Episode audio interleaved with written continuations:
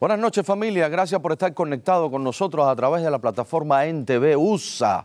Bueno, hacer reír es, un arte que muy poco, a muy poco se les da.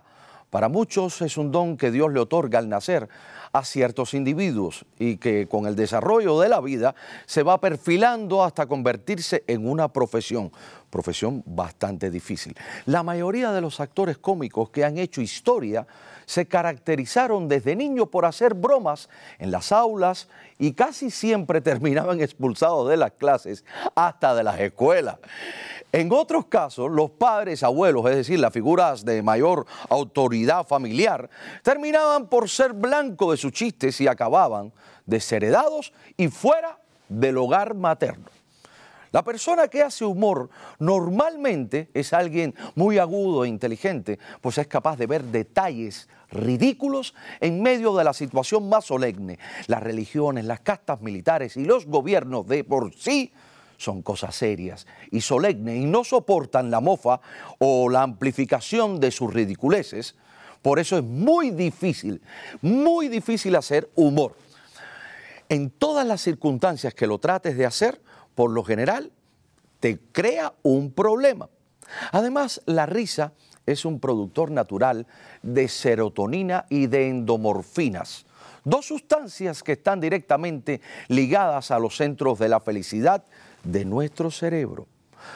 Para que se tenga una idea, 15 minutos de risa o carcajada desatan la misma cantidad de serotonina que un gramo del antidepresivo más potente que hay actualmente en el mercado. Y lo mejor es que no tiene efectos secundarios. Por eso, en medio de todo lo que nos ha tocado vivir en estos últimos meses, con las revueltas que están la, la sociedad, los gobiernos, las personas, los vándalos, siempre será buena una buena carcajada. Como decía el Gran Premio Nobel de Literatura, Gabriel García Márquez, quien bien te quiera, te hará reír, porque si alguien te ama de verdad, jamás provocará una sola de tus lágrimas. Me voy a reír hoy con alguien que quiero mucho, que me ha acompañado en algunas de mis aventuras en Miami y las que faltan, a pesar de que ya está bastante viejecito y le cuesta trabajo moverse. Señoras y señores, todavía te arranca una buena carcajada. A lo cortés comienza así.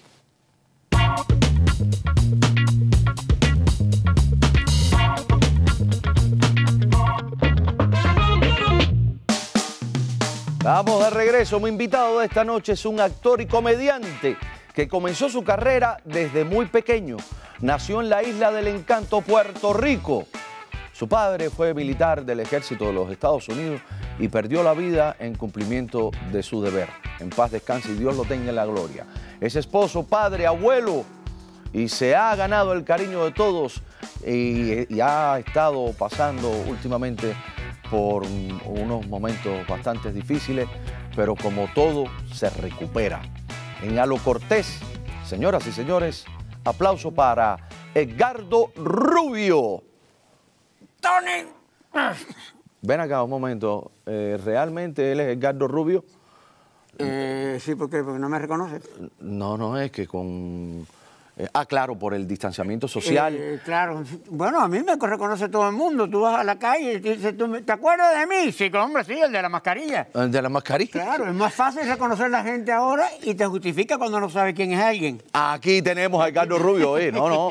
No, de, de momento yo dije, nada, esto es un pingüino que se me coló en el estudio.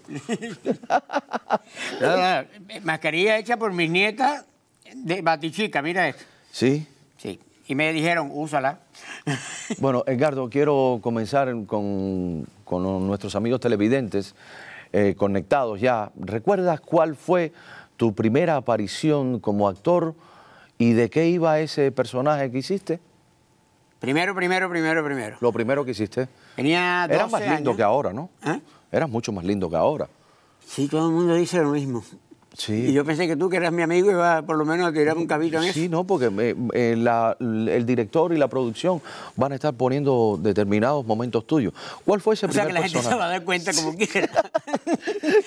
Yo comencé a los 12 años en una sitcom en Puerto Rico eh, que era protagonizado, escrito y producido por uno de los grandes eh, productores, el papá de la televisión de Puerto Rico, se llamaba Tommy Muñiz.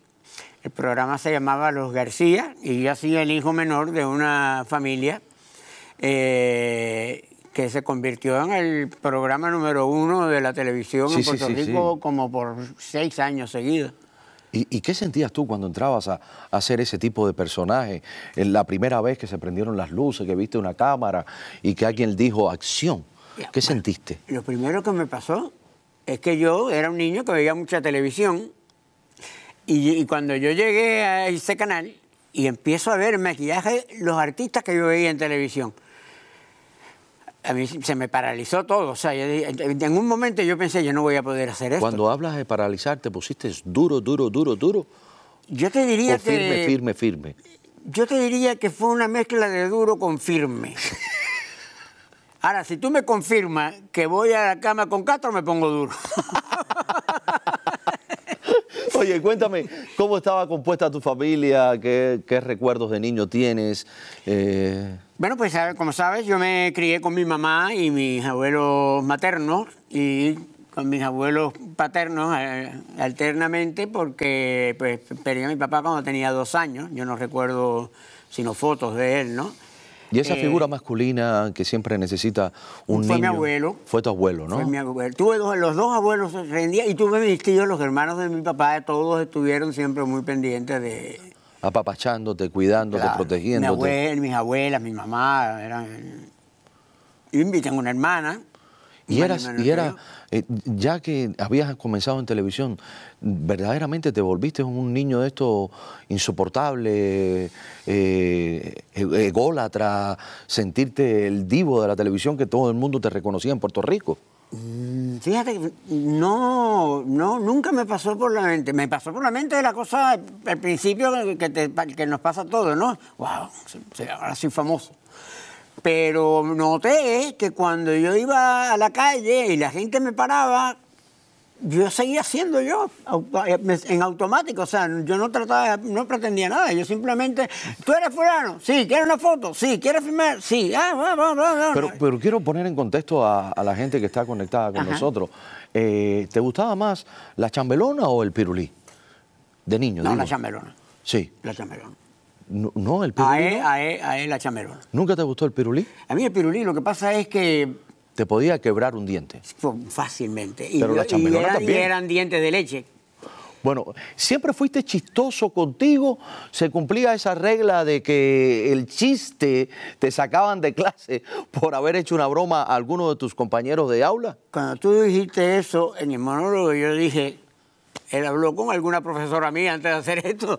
A mí sí, a mí me sacaron de clase muchas veces por, por payaso. Yo desde niño eh, siempre fui un niño que, que le gustaba Llamar la atención. y, y hacerle reír a la, a la familia. Y me acuerdo que hice que mi abuelo me construyera una tarimita de madera y yo me paraba y hacía chistes y cosas. eh, cayó la televisión y, y pues, como yo te digo, fue una carrera que me escogió a mí, no una carrera que yo escogí. Sí, ¿a, eh, ¿a qué edad comenzaste a actuar? 12 años. 12 años, yo a los 8. Sí. Así que te, te gané por unos añitos nada más. Pero estamos Pero yo me creía verdaderamente que yo era el Macaulay Culkin de la época. No, yo por, yo por un momento. en quién te pensé- creías tú me- que era pensé el- que era el, el Tres de la, de la televisión puertorriqueña. Fuiste un estudiante, ¿hasta qué grado cursaste? ¿Llegaste a la universidad? Yo logré eh, graduarme de escuela superior, como dicen allá, eh, y comenzar eh, estudios universitarios. Cuando te digo comenzar, se queda ahí, en comenzar, ¿Por qué? porque no terminé. Eh, era imposible. Los profesores, yo me metí a estudiar comunicaciones, que fue un gran error, ¿no? Entonces los profesores Pero míos- comunicaciones es afín a la actuación. Claro. Pero entonces mis profesores eran mis colegas de trabajo. No había seriedad posible en una clase de esa. Oh, Entonces opté por seguir trabajando. Total, tenía el, el trabajo ya, o sea, lo que iba a estudiar ya lo estaba trabajando desde, desde niño. Y- y en eso me mantuve el resto de mi vida. No, bueno, eh, eh, salvando las distancias, tú empezaste a actuar en, en- en Puerto Rico, en, eh, en la Isla del Encanto. Los que trabajaban en Cuba y se hicieron famosos de niño haciendo el, el mismo trabajo que tú hacías, no percibían dinero, no percibían nada. Pero ya tú cogías un billetico. Muy eh, poco. ¿de ¿Cómo? Uh, sí, sí, sí. Entonces aquí hay algo mal porque a mí me habían dicho que tú tenías una fortuna bastante alta no, en no, tu cuenta no. de banco. ¿Quién te dijo eso? El que te dijo eso te engañó. ¿Sí? Sí, eh, a mí me pagaban, primero que me pagaban poco, segundo que me lo administraba mi abuelo, o sea que... Ah, bueno. Eh, y gracias a eso llegué a tener ahorro hasta que cumplí 18 años y los botetos en la calle. ¿Le recomendarías a los padres que tienen hijos pequeños con talento, así como, como tú, como tú. eh, que puedan seguir o encaminen a sus hijos al mundo del arte? Es, como tú sabes, este es un negocio muy difícil, es un negocio de altas y bajas, este, pero yo creo que siempre se debe, si, si hay el talento, si hay la capacidad, Incentivar al- incentivarlo. Lo que sí, póngalo a estudiar otra cosa y que haga televisión part-time. O sea, no sé, medicina, eh, leyes no sé, porque hay tanto abogado aquí en Miami, pero por lo menos medicina, una carrera de ¿no? ingeniería. Eh, y el tipo que sea, pues el ingeniero de la actuación, o igual que Manolín, el médico de la salsa, el médico de la comedia. eh, eh, no ¿Qué sé, pero, que- pero sin no quitarle la, la- esa, esa ilusión. Esa ilusión. ¿Qué te dice el nombre de María del Mar? María del Mar me dice mucho, todos los días me dice mucho. Es mi esposa. María del Mar es, El motor impulsor. es el motor de mi vida, es mi vida, es eh, mi esposa, pero es mi amiga también. Es, es la madre de mis tres hijos. O sea que en este caso donde tú puedes decir que lo hiciste con la misma y con la misma, dos veces. ¿Sí? Eh, claro, con la misma y con la misma mujer. Y eh, tengo, me dio tres hijos preciosos que, que me han dado nietas también, eh, buenos niños, eh, estudiosos. Fíjate, fíjate qué bueno es María del Mar, que todos salieron a ella, ninguno salió a mí, gracias a Dios. Este, Sí. Y todos esos niños de provecho. Antes de irnos a corte comercial estábamos hablando de tu llegada a Miami, pero también la influencia de María del Mar, tu esposa. ¿Quién te presentó a María del Mar? Mi suegro. Tu suegro. Una situación de ¿Y quién es tu suegro? Solo a mí, ¿me entiendes? Eh, mi suegro era, murió hace poco, eh, un escritor muy conocido en Puerto Rico y en Venezuela. Eh, y desde que yo era pequeño, él escribía la- las novelas que se hacían para el mismo canal donde yo trabajaba y siempre en la cafetería, en el pasillo, ¿eh? siempre nos cruzábamos. Y, te miraba un tu suegro bastante... y decía, ay, este niñito yo lo quiero unir con mi hija. No, yo todo lo contrario. Eh, en realidad, cuando le tocó presentarme a su hija, que fue muchos años, ya yo tenía 23 años, cuando, cuando él, reg- él se fue a Venezuela, regresa eh, a escribir una serie eh, que era como medio drama, medio comedia. eh, y por supuesto me llaman a mí para ser como el, el alivio cómico dentro de la, ¿no? el personaje que tenía. Eh, y él me, me- me dice, viene de Venezuela porque mi esposa es actriz también. Y hacía un programa en Venezuela que se veía mucho también. Y hizo varias novelas. Eh, me dice, me enseña los videos y me dice, mira, esa es mi hija, la voy a traer, la voy a- poner como que tú la estás pretendiendo. Oh, sí. Eh, sí, y me dijo, pero, ¿sabes qué? El pero. No se te ocurra, yo no tenía muy buena fama, la verdad. Sí, tú eras Sí, un- sí, yo, yo era una un- pistolita. un- un- Entonces, un gigoló, Sí, un- hay que un cabeza loca. A esa edad, bonito, joven, con pelo, eh, las niñas se no hables de pelo, no hables de pelo, No, por sufrimos los dos. Eh, eh, pues no tenía muy buena fama. El suegro me dijo, lo, lo último que quiero que hagas es que te vayas a meter Con mi hija. mi hija. Eh, empezamos como a la, normal.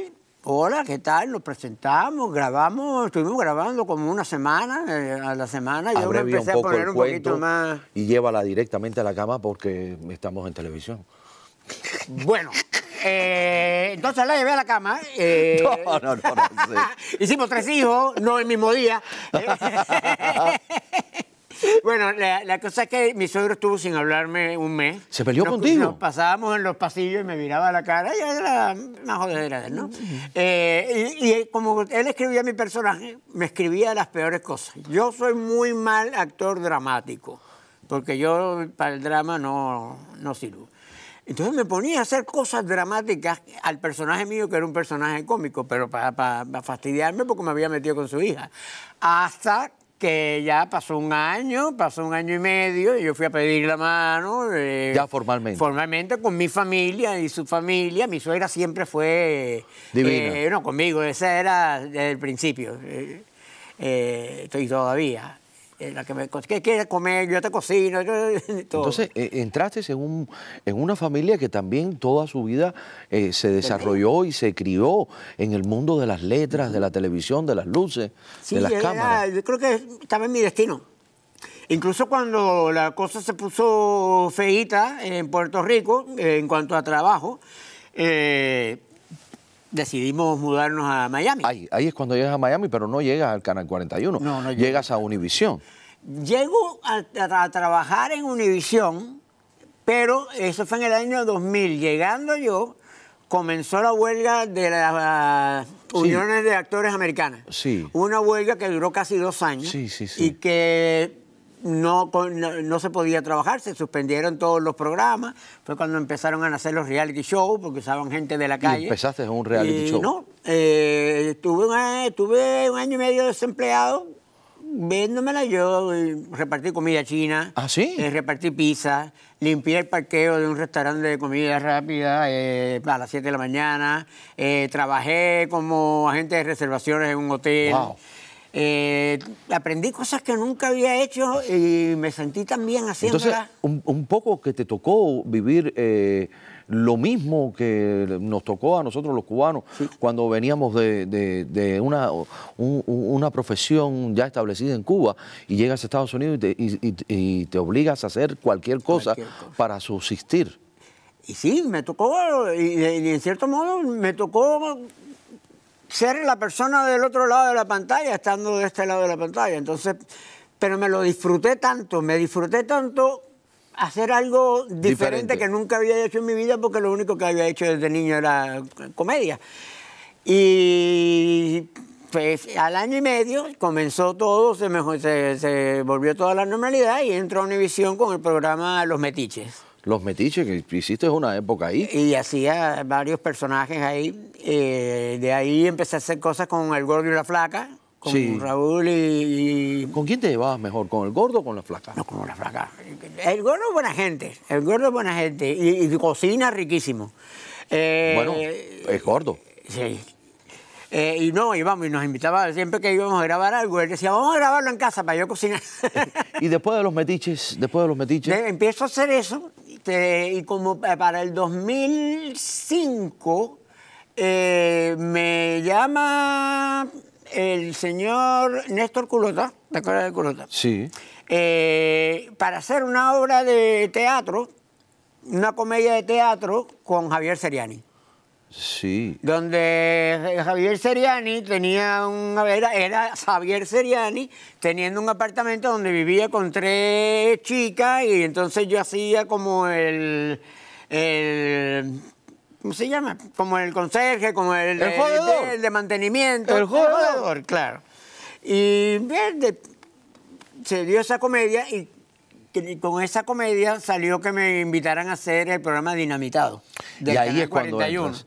Tú sabes que cuando yo llego al Canal 41, que venía de México, de, de hacer telenovelas y demás, señoras y señores, la primera broma que me hacen seria en el Canal 41 me la hizo acá el señor.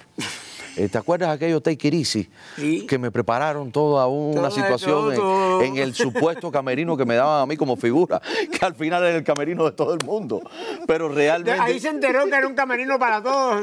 Y a mí me lo daban como si fuera el camerino de la figura, de la estrella. Y yo dije, wow, Por favor. Pero, pero ese día comenzó una amistad que no ha terminado Es, y eh, que, y no, y ni, y ni va a terminar con el favor y de que es Dios. una hermandad más que una Porque amistad. realmente, eh, y después, y después me entero de todo tu, tu currículum, tu, y yo dije, la estrella no soy yo, la estrella es Edgardo Rubio. Los dos, los dos hicimos lo nuestro antes de llegar acá. Sí. Y cuando empezamos ya, después de la broma, después de la jodedera, empezamos a hacer eh, los programas.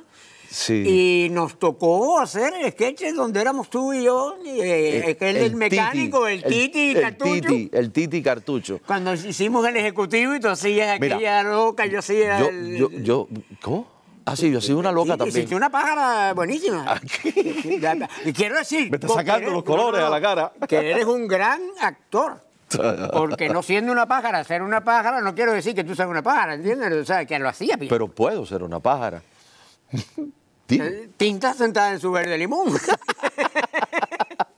Mira, yo lo que sí tengo que decirle a todos ustedes que una de las cosas que yo más recuerdo con cariño de Casado y algo más era la relación directa que tenía contigo, con Adrián Más y con Carmen Daisy. Con Carmen Daisy. Nosotros más bien Teníamos hicimos ese y- y. Carlos Brito. Y Carlos Brito. Y Carlos Brito. Cornelio, mi fiel empleado, Eh, el de mejor verdad, amigo. de verdad. Bueno, te has integrado muy bien a la comunidad cubana aquí de Miami, al punto que muchos desconocen que tú eres puertorriqueño. Todo el mundo dice que, que eres cubano. ¿Cómo ha sido ese proceso para ti? A mí me sorprendió. Yo no, yo no esperaba, eh, primero no esperaba que el programa, o sea, entrara un programa que tuviera el rating y la cantidad de público que tuvo ese. Rompíamos el rating. Sí, o sea, a las, a las diez y media de la noche teníamos el rating que tenía, le llegamos a llevar Univisión por el medio y todo. O sea, nosotros hicimos historia básicamente en ese momento, eh, con ese tipo de comedia que aquí no se estaba haciendo. Eh, y me sorprendió mucho eh, cómo el público cubano en la calle me, me- recibió con ese cariño que yo, bueno, lo estaba acostumbrado a que me pasara en Puerto Rico, pero nunca me pasó por la mente que, que el público cubano aquí en Miami me abriera el corazón así como me lo abrió. Eh, donde muchas de las personas que me conocen de la calle y muchos de los que han trabajado conmigo se enteran que soy puertorriqueño cuando yo lo digo. Cuando tú lo dices, sí, porque si tú no lo dices, tipo piensa que, que soy cubano. si él no lo dice, nadie se lo cree. Mira el acento, a mí se me pega el acento muy fácil. Este es un puertorriqueño cubanazo, una de las gente que nos ha hecho disfrutar la buena comedia que se hace en la televisión o, lamentablemente, que se hacía. Ahora estamos en las redes sociales. Por eso les pedimos para que estas comedias vuelvan a llegar a sus teléfonos inteligentes, a sus televisores, a su casa. Comparte, comparte, comparte. Baja Para- esa aplicación que Sí, está sí. para Google y para iPhone. En TV USA. Ya yo la Vamos. tengo, ya yo la tengo. Vamos a un corte comercial y regresamos enseguida.